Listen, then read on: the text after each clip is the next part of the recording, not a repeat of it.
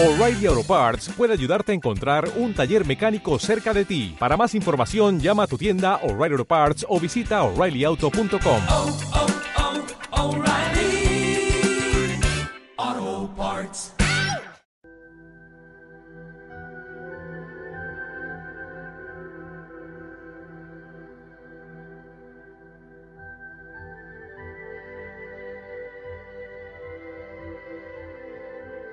Buenos días, queridos oyentes de Marcos Planet y de Radio Viajera, la radio de vuestros viajes. Os saludamos en un episodio más, como cada semana, sobre nuestros mágicos viajes por la península ibérica. Hoy os vamos a hablar de una visita especialmente atractiva y que hemos titulado Trujillo, una perla en Extremadura.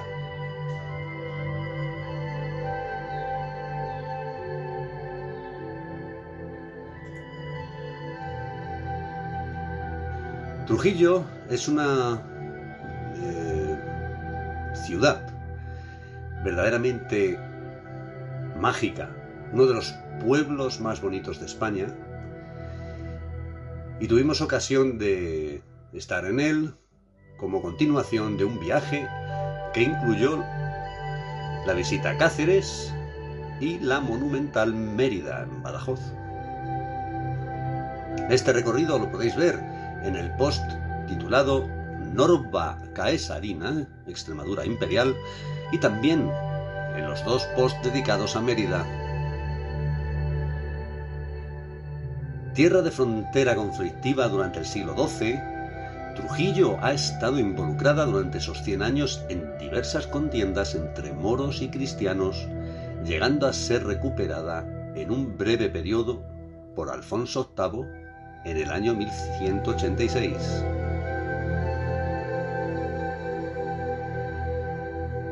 También hubo que defender Trujillo y muchas plazas más como Badajoz frente a los ataques de los portugueses que comandados por Geraldo Sem Pavor, que significa sin miedo en portugués, arrebataron la ciudad a los musulmanes en el año 1165. Es que esta zona de Extremadura era especialmente querida, más bien adorada por su riqueza natural, tanto por portugueses como por musulmanes y los cristianos en plena reconquista. Fernando II de León recuperó Trujillo tres años más tarde, es decir, en 1167, y donó la ciudad a su mayordomo mayor, Fernando Rodríguez de Castro, apodado el Castellano.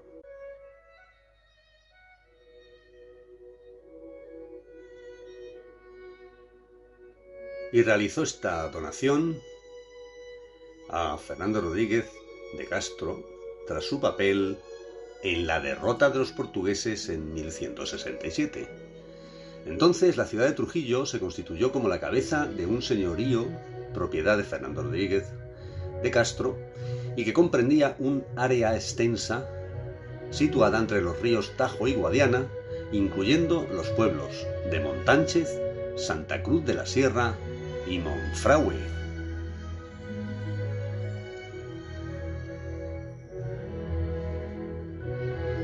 Estos terrenos han estado habitados por un vecindario principalmente dedicado a actividades agrícolas y asentado sobre fértiles vegas como las de Papalbas, Valfermoso o Mimbreras.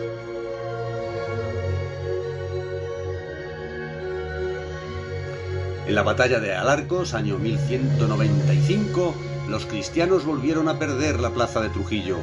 Fue en el año 1232 cuando las órdenes militares bajo el reinado de Fernando III el Santo, el unificador de los reinos de Castilla y León, incorporaron para siempre la ciudad de Trujillo a la corona de Castilla, tras haber permanecido dos siglos bajo la intermitente dominación árabe, según perdieran o ganaran sus batallas contra los cristianos.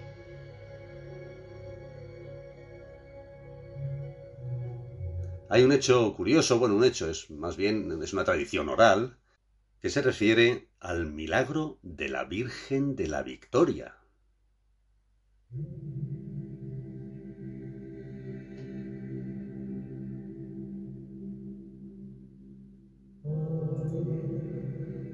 Dice la tradición oral que la Virgen de la Victoria se apareció en el año 1233 a los soldados cristianos, encabezados por Fernán Ruiz, sobre el arco del triunfo, la puerta de acceso al recinto amurallado de Trujillo, antes de que estos soldados consiguieran reconquistar la plaza, anticipándoles que iban a conseguir la victoria sobre los musulmanes.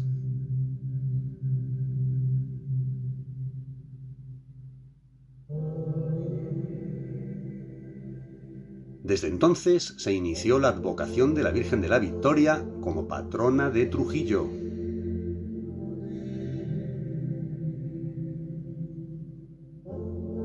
A la Virgen de la Victoria se, la venera actualmente en el castillo o alcazaba de Trujillo.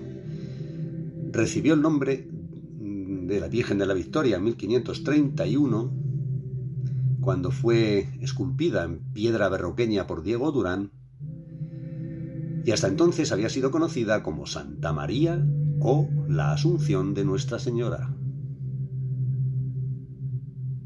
El hecho histórico, o más bien, eh, en fin, la, la historia que cuenta la aparición de la Virgen, se celebra en sábado con una sencilla ceremonia que tiene lugar a las doce y cuarto del mediodía al aire libre y bajo dicha puerta, eh, la puerta de la, del Arco del Triunfo, donde se menciona en este acto la victoria de los cristianos sobre los musulmanes y se entona el himno de la salve.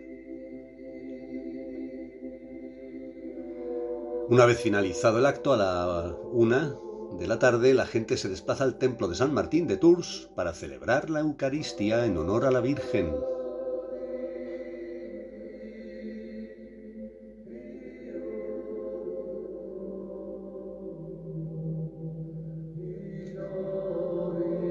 El 30 de junio de 1953, el Papa Pío XII concedía la coronación canónica a la Virgen de la Victoria. El 18 de octubre, el nuncio del cardenal pontificio Cicognani colocaba la corona de oro y brillantes sobre la cabeza de la imagen.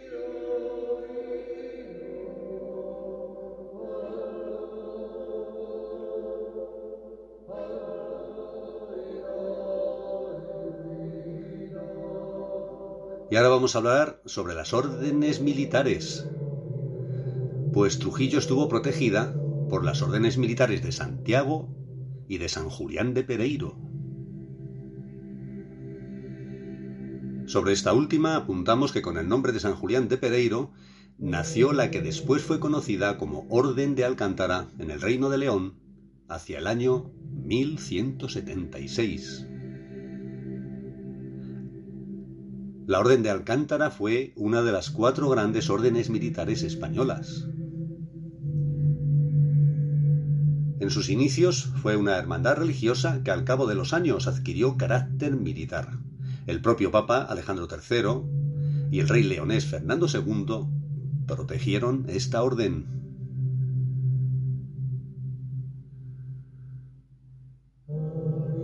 Adjuntamos a continuación, la relación de órdenes militares hispánicas, que fueron la de Calatrava, que abarcaba la región de Castilla, la Orden de Avis en Portugal, la de Santiago, que también operaba por Castilla, la de Alcántara en León, San Jorge de Alfama en Aragón y también aquí Santa María de Montesa Junto a las tropas de las órdenes militares despuntaron caballeros de tres linajes de Trujillo que serían decisivos en la posterior administración municipal. Y fueron los altamiranos, los bejaranos y los añasco. Entre los primeros sobresale Fernán Ruiz de Altamirano, que consigue abrir la puerta del triunfo para facilitar así la entrada a los ejércitos.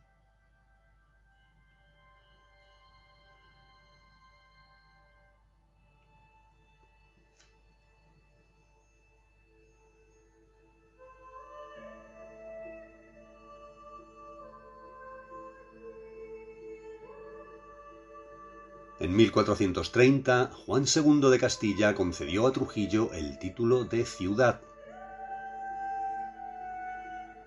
Trujillo alcanzó su mayor prosperidad en el siglo XVI, durante la época del descubrimiento de América y la conquista de aquellas tierras. En la ciudad de Trujillo residieron gran parte de los descubridores que transportaron metales preciosos y tesoros desde el continente americano. Una muestra de esta bonanza quedó patente en las numerosas capillas privadas y palacetes que estos nobles encargaron edificar. Es conocido el hecho de que las riquezas que los conquistadores trajeron a Trujillo desde América impulsaron la construcción de importantes edificios renacentistas, en especial los palacios, que aportan una belleza histórica incomparable a las calles de Trujillo.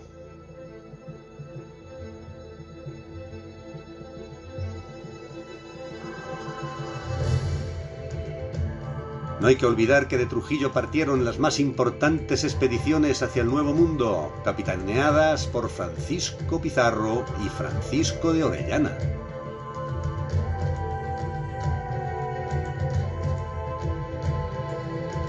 Por nuestra parte, una vez que descubrimos las imperiales urbes de Cáceres y de Mérida, y ya de regreso a Madrid, decidimos que visitar Trujillo y Guadalupe era una decisión acertada y un buen remate para este viaje cargado de historia.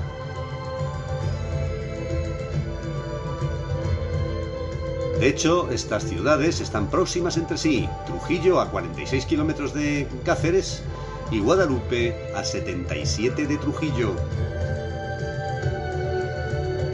En el blog en Marcos Planet podéis ver el mapa de ruta. La ciudad de Trujillo, como municipio perteneciente a la comarca de Miajadas Trujillo, es heredera de una de las principales arquitecturas o conjuntos arquitectónicos de Extremadura. Este es el resultado de la presencia en la zona de diferentes culturas que habitaron la comarca.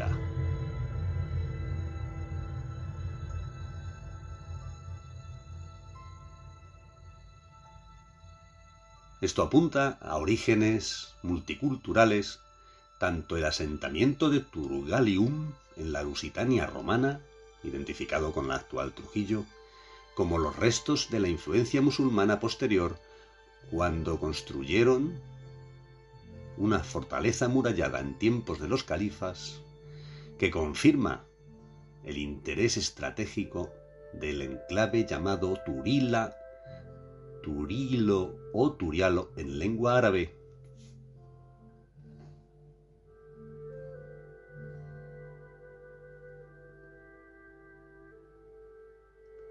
En el blog encontraréis, entre muchas imágenes del precioso Trujillo, una correspondiente a un alojamiento muy recomendable y que cuenta con nombre imperial romano.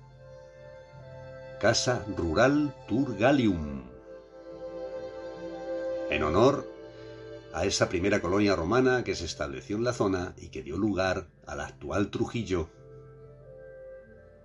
Al final de, este podcast os hablaremos brevemente sobre alojamientos recomendados en Trujillo,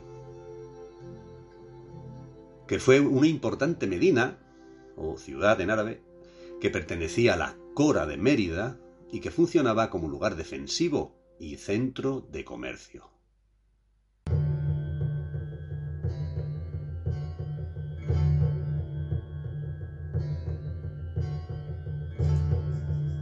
Una cora era una circunscripción administrativa de la España musulmana. Eran las demarcaciones territoriales en que estaba dividida al andaluz, la antigua península ibérica islámica durante el Emirato y el Califato de Córdoba. Al frente de cada cora se hallaba un gobernador, nombrado por el califa.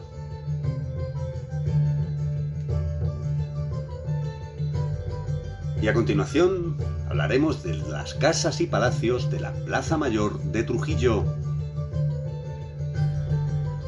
Los monumentos y edificios históricos de Trujillo datan principalmente de los siglos XV y XVI.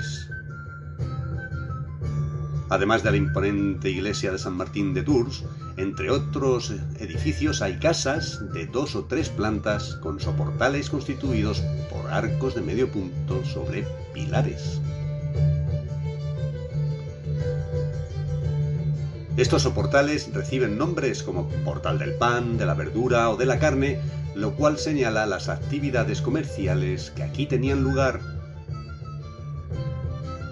Dada la relevancia de estas labores de comercio de abastos, en el año 1465 el rey Enrique IV otorgó el privilegio de celebrar allí un mercado franco los jueves de cada semana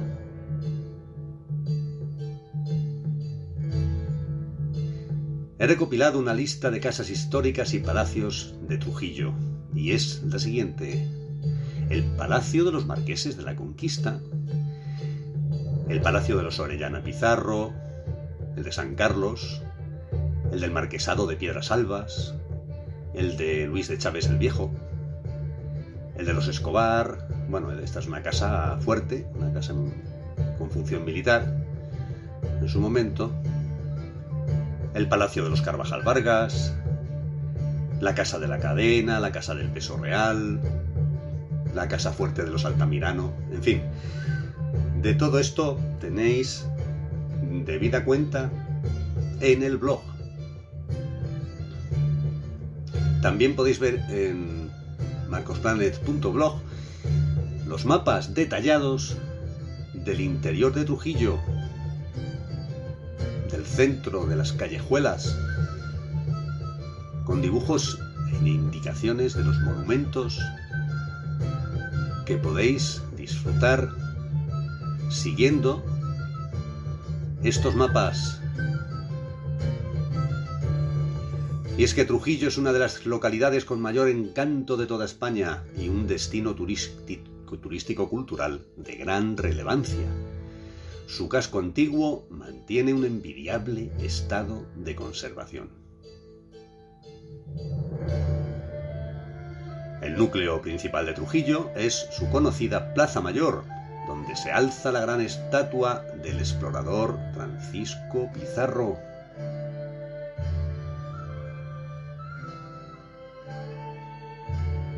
Este aventurero sin par descubrió parte de la costa del Pacífico del continente sudamericano fue el conquistador del imperio inca y lideró a comienzos del siglo XVI la expedición que iniciaría la conquista del Perú, donde fundó las ciudades de Lima y Trujillo, nombre este elegido en honor a su ciudad natal. También participó en la expedición que descubrió el Mar del Sur, es decir, el Océano Pacífico, una aventura liderada por Vasco Núñez de Balboa en 1513. Pues cuando llegamos a la Plaza Mayor de Trujillo, que fue a mediados de abril, celebraban el Chiviri, que es una fiesta de interés turístico nacional que tiene lugar después de Semana Santa durante dos días, el sábado santo y el domingo de resurrección. La Plaza Mayor unía la villa de Trujillo o ciudad vieja instalada en un cerro con los arrabales que luego se convertirían en la actual ciudad ampliada. Podemos decir que las calles de Trujillo conservan el aroma de los tiempos de la conquista del continente americano. En la ciudad nacieron algunos de los más importantes conquistadores españoles del siglo XVI. Francisco de Pizarro, García de Paredes, Nuño de Chávez o Francisco de Orellana. La estatua ecuestre de Francisco Pizarro es obra del escultor estadounidense Charles Carey Ramsey. fallecido en 1922, y está situada en la Plaza Mayor de Trujillo, pero no fue esta su ubicación original.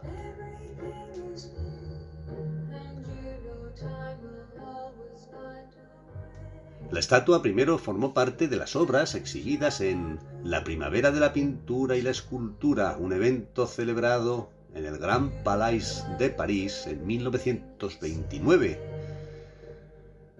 Evento en el que se rindió homenaje a Ramsay tras haber fallecido siete años antes. Otro monumento trujillano digno de admirar es la Torre de Santa María la Mayor. Es uno de los pocos ejemplos del románico en Extremadura. Y es que en Extremadura se desarrolló un románico tardío o tardo románico, básicamente en las zonas que estaban bajo influencia de la Orden de Alcántara, pues esta estaba acogida a la regla cisterciense que aplicaba a sus edificios el estilo románico, de líneas arquitectónicas puras sin adornos, en consonancia con los preceptos de la orden, el ascetismo y la pobreza. Este campanario románico sufrió serios daños debido a los terremotos que asolaron Lisboa entre los años 1521 y 1755, obligando a su demolición parcial para evitar colapsos de mayor magnitud. Un gran logro arquitectónico fue reconstruir la torre en pleno siglo XX, la época más propicia, porque hasta entonces no había sido factible. Y debemos insistir en admirar esta, esta, esta torre, la, la torre románica, que se manifiesta especialmente en la entrada. Este estilo arquitectónico y se evidencia también el estilo gótico en otro de los dos campanarios, la llamada Torre Julia, también del siglo XIII, que es una reconstrucción del original derribada en el siglo XIX por cuestiones de seguridad, por los graves daños ocasionados también por otro terremoto ocurrido en Lisboa el siglo anterior. La Torre Julia fue llamada así en homenaje al emperador romano Julio César, tras edificarse en un solar donde existía un monumento dedicado a él.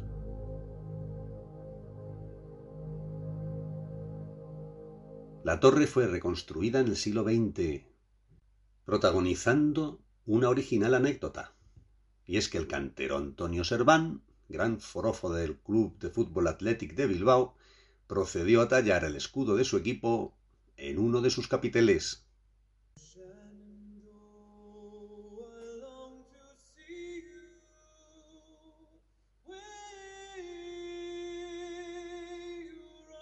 Cientos de turistas curiosos llegan a la ciudad para identificar este detalle.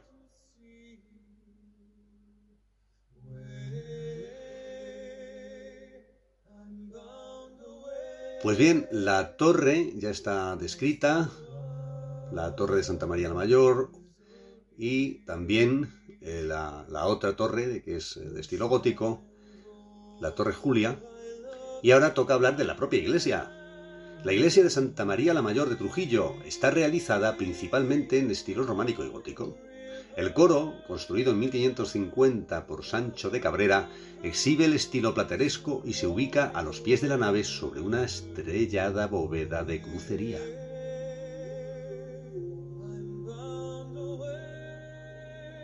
Componían el coro 17 asientos y el espacio dedicado al órgano.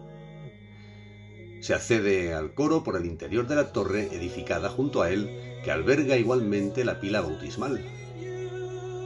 El templo conserva una serie de enterramientos de las familias sobresalientes de Trujillo, entre ellas la capilla funeraria de la familia Vargas Carvajal, construida en 1522.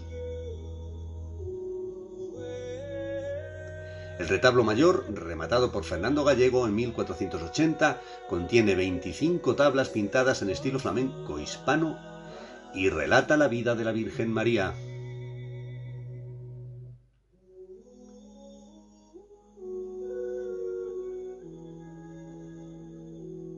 Hay constancia escrita sobre la pasión y la gloria de Cristo en la parte inferior. En los laterales hay dedicatorias a los evangelistas y a dos padres de la iglesia.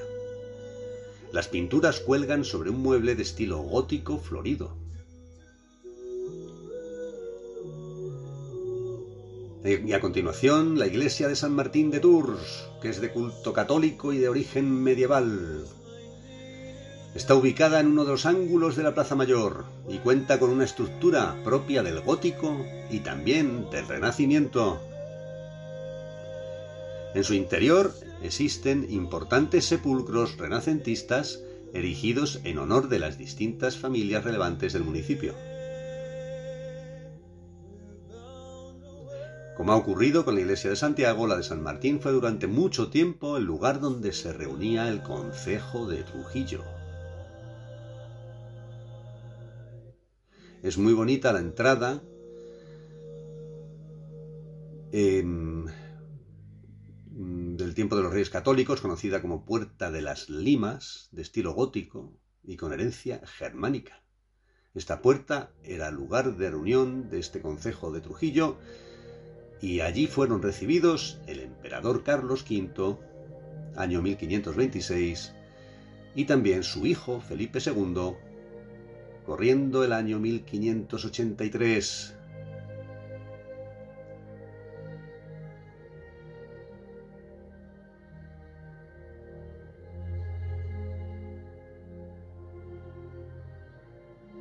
Estamos hablando de la iglesia de San Martín de Tours, en Trujillo, provincia de Cáceres, Debido al gran crecimiento que experimentó la villa de Trujillo extramuros en el siglo XVI, se realizaron las obras de ampliación de la pequeña iglesia de San Martín, con el fin de transformarla en un majestuoso templo, aunque de aspecto austero, debido a la sencillez de los materiales con que fue edificado.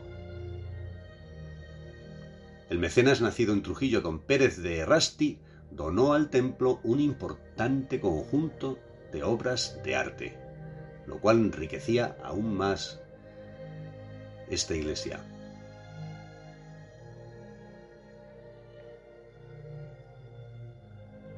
¿Y qué más es necesario descubrir en Trujillo? Pues muchas cosas. Dentro de la lista completa de casas y palacios dada anteriormente, además de contemplar la iglesia de Santa María la Mayor, no podemos dejar pasar la oportunidad de caminar por el centro histórico de la localidad y perdernos entre preciosas calles pavimentadas en piedra, que es algo muy recomendable. Entre los palacios renacentistas de la Plaza Mayor de Trujillo destaca la Casa del Peso Real o el Palacio de Piedra Salva, aparte de, de las ya descritas iglesias. En la casa del peso real se pesaba la harina, el trigo, la cebada, en fin, todo lo susceptible de ser pesado.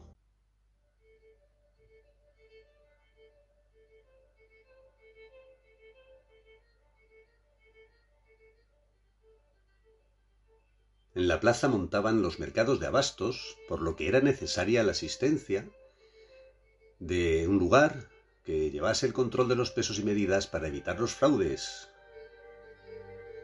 a la Casa del Peso Real también se la conoce como Palacio de los Marqueses de Quintanilla.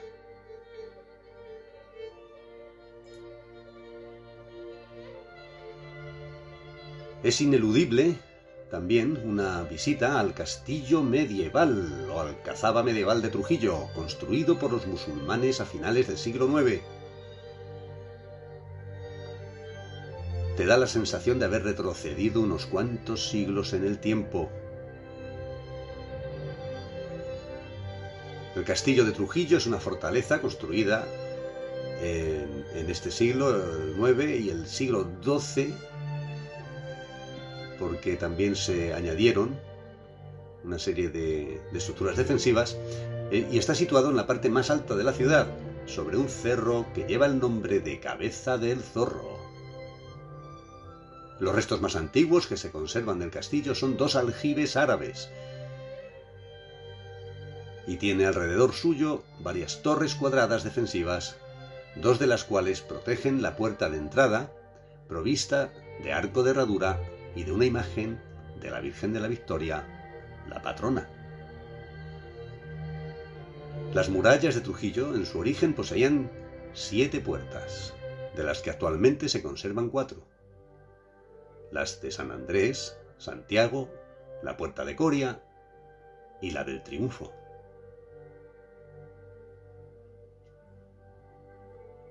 Todas ellas recibieron reformas en los siglos XV y XVI.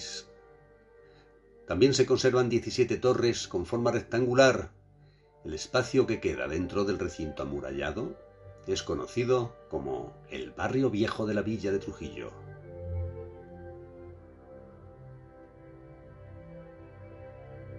Y ahora toca hablar del Palacio Juan Pizarro de Orellana, como sabéis, Francisco de Orellana fue un explorador y conquistador español, descubridor de la selva amazónica y primer navegante del gigantesco río Amazonas. La abuela materna de Francisco de Orellana pertenecía a la familia Pizarro. En 1527, siendo aún un adolescente, viajó a las Américas, formando parte de la pequeña tropa de su pariente, Francisco Pizarro,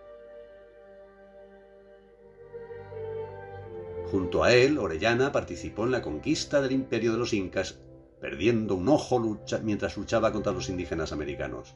Antes de cumplir los 30 años, Orellana había participado en la colonización del Perú y fundado la ciudad de Guayaquil.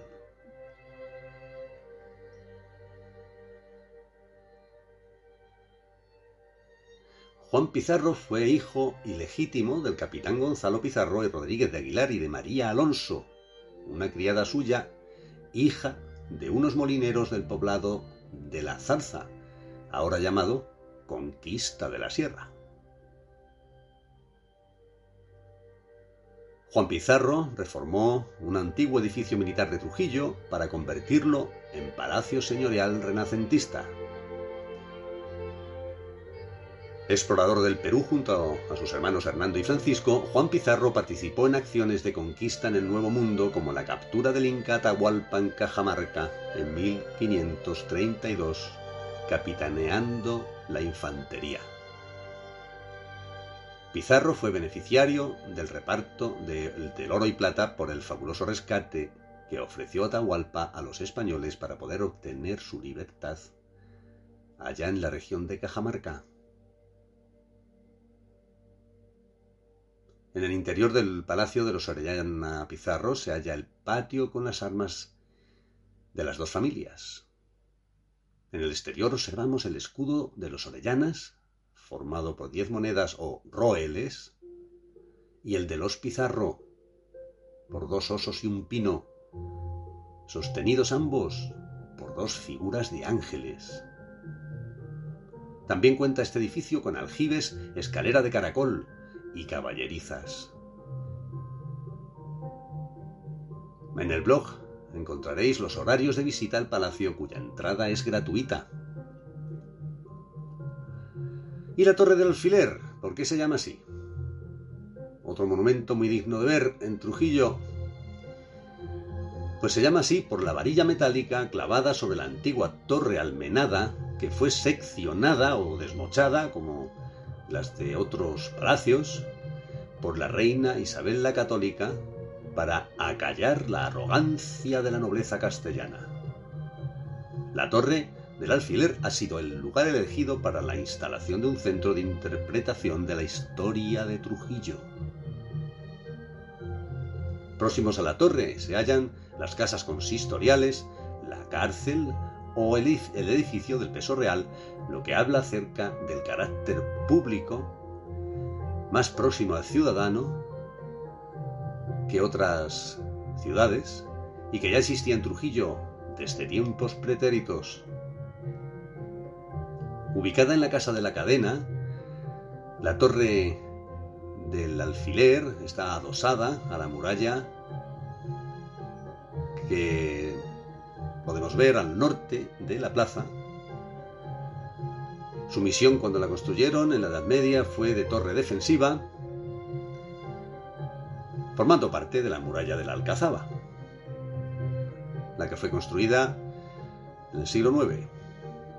Una vez reconquistada la ciudadela para el reino de Castilla, porque Trujillo todavía no era ciudad, la villa se extendía como señorío, según lo comentado, a lo largo del llano. Cuando le concede Juan II el título de ciudad en 1432, el centro de Trujillo se ubicará fuera del recinto murallado, donde está ahora.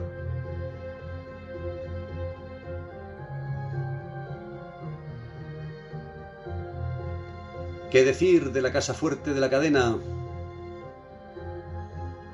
Por el matrimonio entre Nuño García de Chávez, hijo de Martín de Chávez, y Francisca de Orellana, la casa fuerte de la cadena será de los sucesores del mayorazgo de Martín de Chávez, y en él se entroncan los Orellana, reaprovechando Martín de Chávez la torre defensiva de la ciudadela como torre del homenaje de su palacio.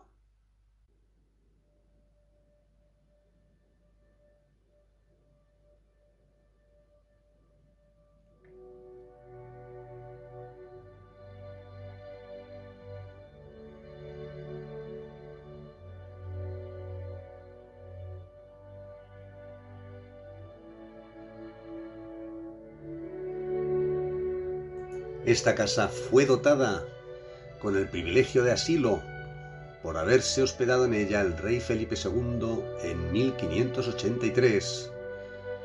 Una muestra de esta dignidad es la enorme cadena de hierro colgada de la fachada. Otro palacio más, el de los Carvajal Vargas, es también conocido como Palacio de San Carlos. Está construido en estilo renacentista y fue fundado por don Diego de Carvajal a mediados del siglo XVI. El edificio se alza sobre una antigua fortaleza visigoda, tal y como refleja la decoración de algunas piedras. El balcón muestra un alto relieve de un busto acompañado con ángeles en los laterales. Sobre el escudo de la familia lucen las tres ondas de los Vargas, junto a la banda de los Carvajal sujetando un águila con dos cabezas.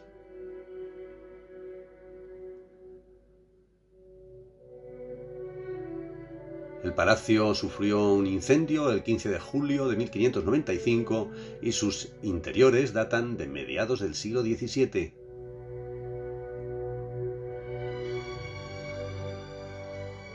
El edificio mantiene la portada plateresca original, además de la fachada que se ofrece a la calle Domingo.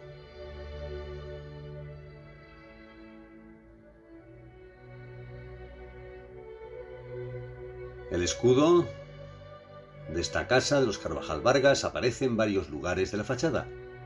En 1966, el convento de las Jerónimas se trasladó a este palacio, el Palacio de San Carlos, que fue cedido temporalmente por el excelentísimo duque de San Carlos, quien estaba emparentado con la reverenda madre Cristina de Arteaga, hija de los duques del infantado,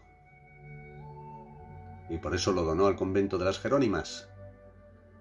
Después de 45 años, en el 2010, las monjas jerónimas consiguieron retornar a su monasterio gracias a 20 años de obras de restauración, conseguidas con grandes esfuerzos económicos y materiales. Este palacio, el de los Carvajal Vargas de Trujillo, fue residencia de los correos mayores de la India.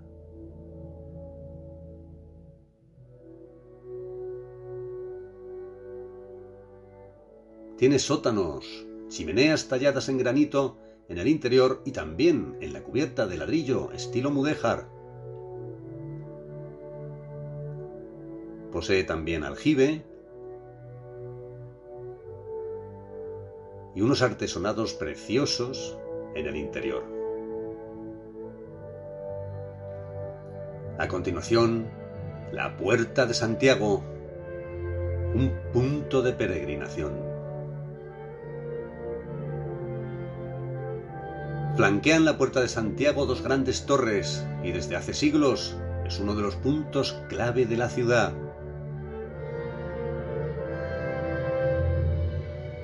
En su momento se la conocía como Puerta del Sol y desde ella partían los caminos de Toledo y Córdoba por donde los peregrinos se dirigían hacia Santiago de Compostela.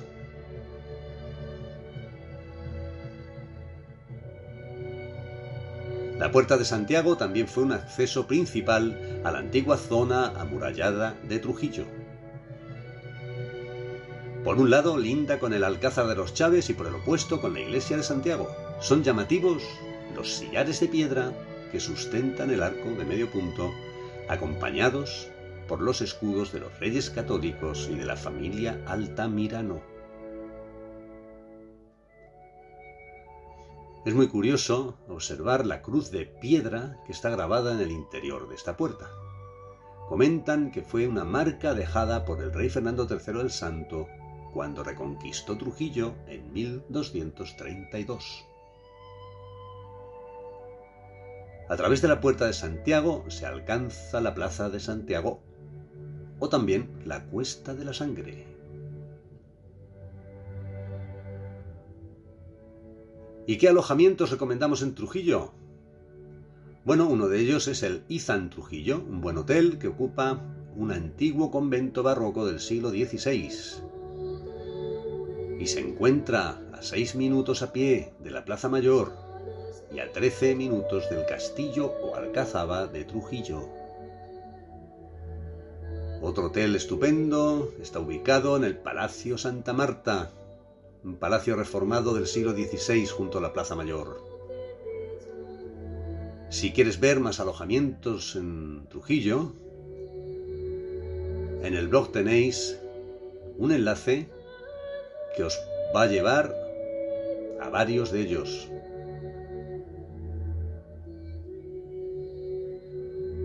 Y unas notas de gastronomía para paliar el apetito que te llega sin avisar tras las andanzas por el Trujillo histórico. Nos regalamos unas deliciosas migas extremeñas enriquecidas con el conocido zorongollo local, una ensalada elaborada con pimientos asados, tomates, ajo y aceite de oliva. Os dejamos un vídeo en el blog sobre las delicias gastronómicas trujillanas. Pues aparte de la fiesta popular del Chiviri, que mencionamos antes y que se celebra al final de la Semana Santa, destaca la gran Feria del Queso y el Vino de Trujillo, que en este año 2022 tuvo lugar desde el viernes 29 de abril hasta el lunes 2 de mayo. En la Feria de Queso y el Vino de Trujillo hay venta y concurso de quesos, talleres, catas de vinos, artesanía, mercadillos y muchas actividades para todos los públicos. Dicen que casi 200.000 personas pudieron haber visitado la feria este año. Y eso es todo por ahora, amigos. Os esperamos en el próximo post de Marcos Planet o en el correspondiente podcast de Radio Viajera. Hasta la próxima, amigos. ¿Necesitas ayuda? En O'Reilly Auto Parts te ayudamos. ¿Necesitas algún consejo? Te aconsejamos. Nuestros profesionales en autopartes están siempre disponibles para ayudarte a encontrar lo que necesites. Excelente servicio al cliente es solo una de las ventajas que ofrece O'Reilly Auto Parts. Los profesionales en autopartes. oh,